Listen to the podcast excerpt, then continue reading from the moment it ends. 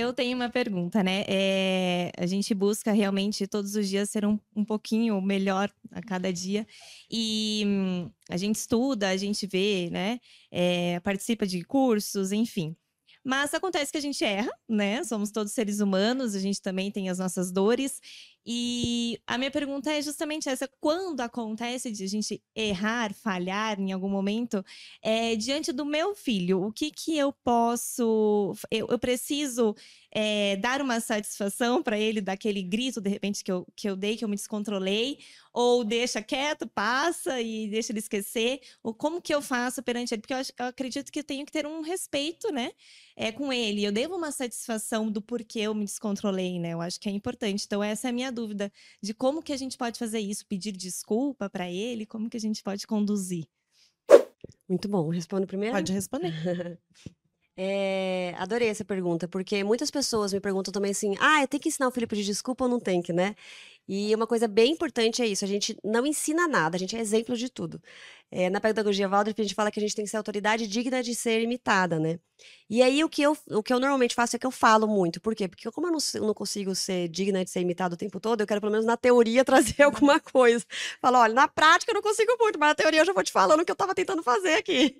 Então, eu falo bastante ainda. Eu queria um dia não precisar falar mais. Mas eu sempre digo para eles assim, gente, a gente vai errar muito. E toda vez que a Aurora erra, por exemplo, ela fala, mamãe, você também erra, né? Eu erro, filha. Adulto erra, né? Erra e vamos errar o resto da vida.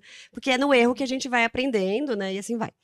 E então eu sempre tento ensinar para eles assim, gente, quando a gente erra, são oportunidades maravilhosas da gente aprender e da gente fortalecer vínculos.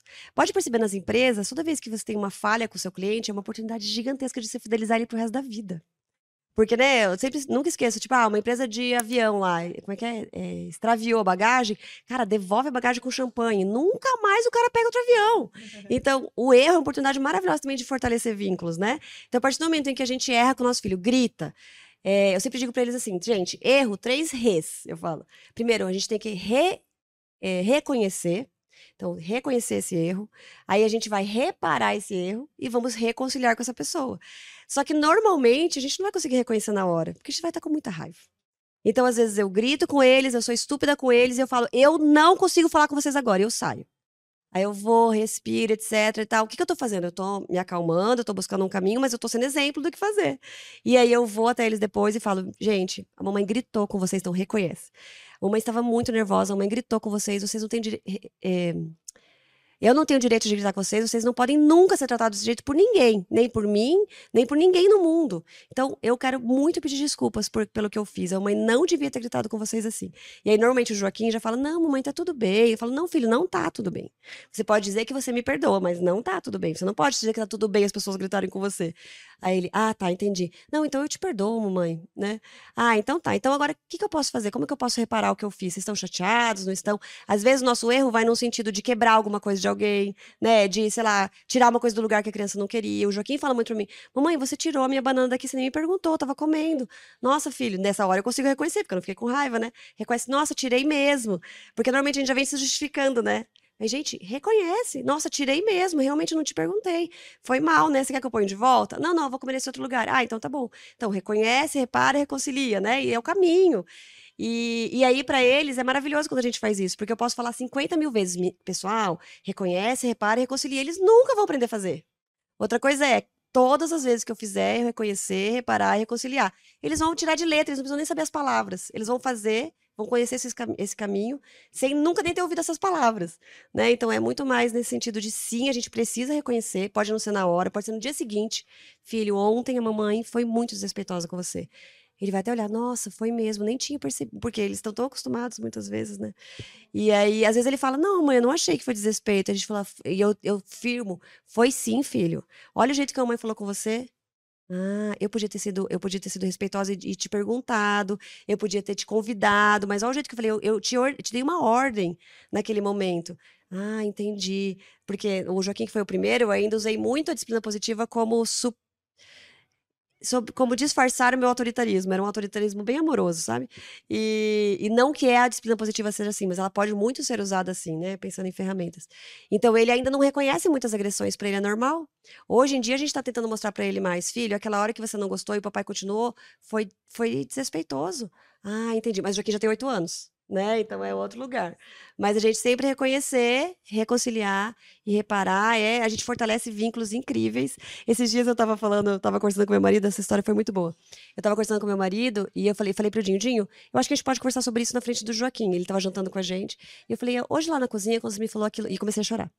Aí o Joaquim olhou e falei, filho, tá tudo bem, mamãe chora quando tá nervosa. A mãe ainda não aprendeu a falar né, as coisas que me desconfortam sem chorar. Ele, ah, então tá. Daí ele ficou mais calmo, continuou comendo. E aí eu falei, não gostei, né? Eu me senti chateada, assim, assim, assada. Eu acho que você podia ter feito diferente, podia... E o Dinho só segurou na minha mão e ficou me ouvindo, né? Eu falei, ai, que bom, vamos sempre conversar com o Joaquim junto.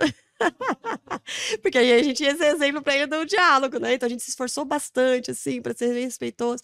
Aí quando eu acabei de falar, o Joaquim veio do meu lado e falou assim, mamãe, a minha professora me disse que quando a gente aponta o dedo para alguém, a gente tá com os três apontando pra gente e mostrou assim. Aí eu falei, nossa, filho, você tem razão. E fiquei pensando assim, no que que talvez eu poderia estar tá apontando pro Dinho, e na verdade a questão era minha, né? Aí ele ficou me olhando e falou assim, eu fiquei pensando, por que que a gente não aponta assim pra pessoa? Que bonitinho! Eu achei o máximo, porque não é sobre o que vocês estão discutindo aqui. Eu estou tentando analisar as relações humanas. Sim. Então, eu achei muito legal o quanto que a gente realmente é no exemplo, né?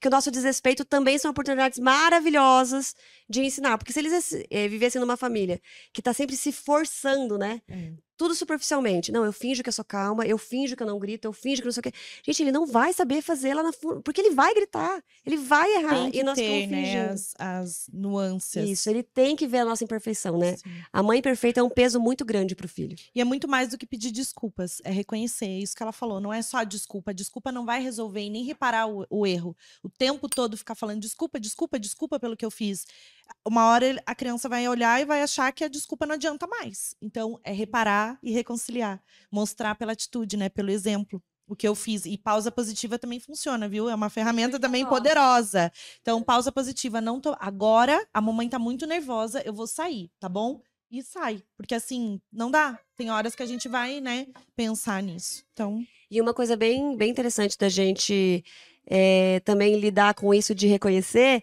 é deixar a criança muitas vezes ter o tempo dela também de reconhecer, né? Às vezes, quando a Martina e a Aurora brigam, ali na hora eu já queria que a Aurora reconhecesse, ou a Martina e já pedisse. E muitas vezes a Martina sai e a Aurora fala: Mamãe, ela não veio reparar o que ela fez comigo. E ela ainda foi se esconder. Eu falo: Aurora, e você acha que ela vai reparar agora? Vamos esperar o tempinho dela. Ela fala: Tá bom. Aí daqui a pouco a, Aurora, a Martina chega e ela fala: Mamãe, acho que já deu o tempinho dela. Fala para ela lá. Bonitinhos.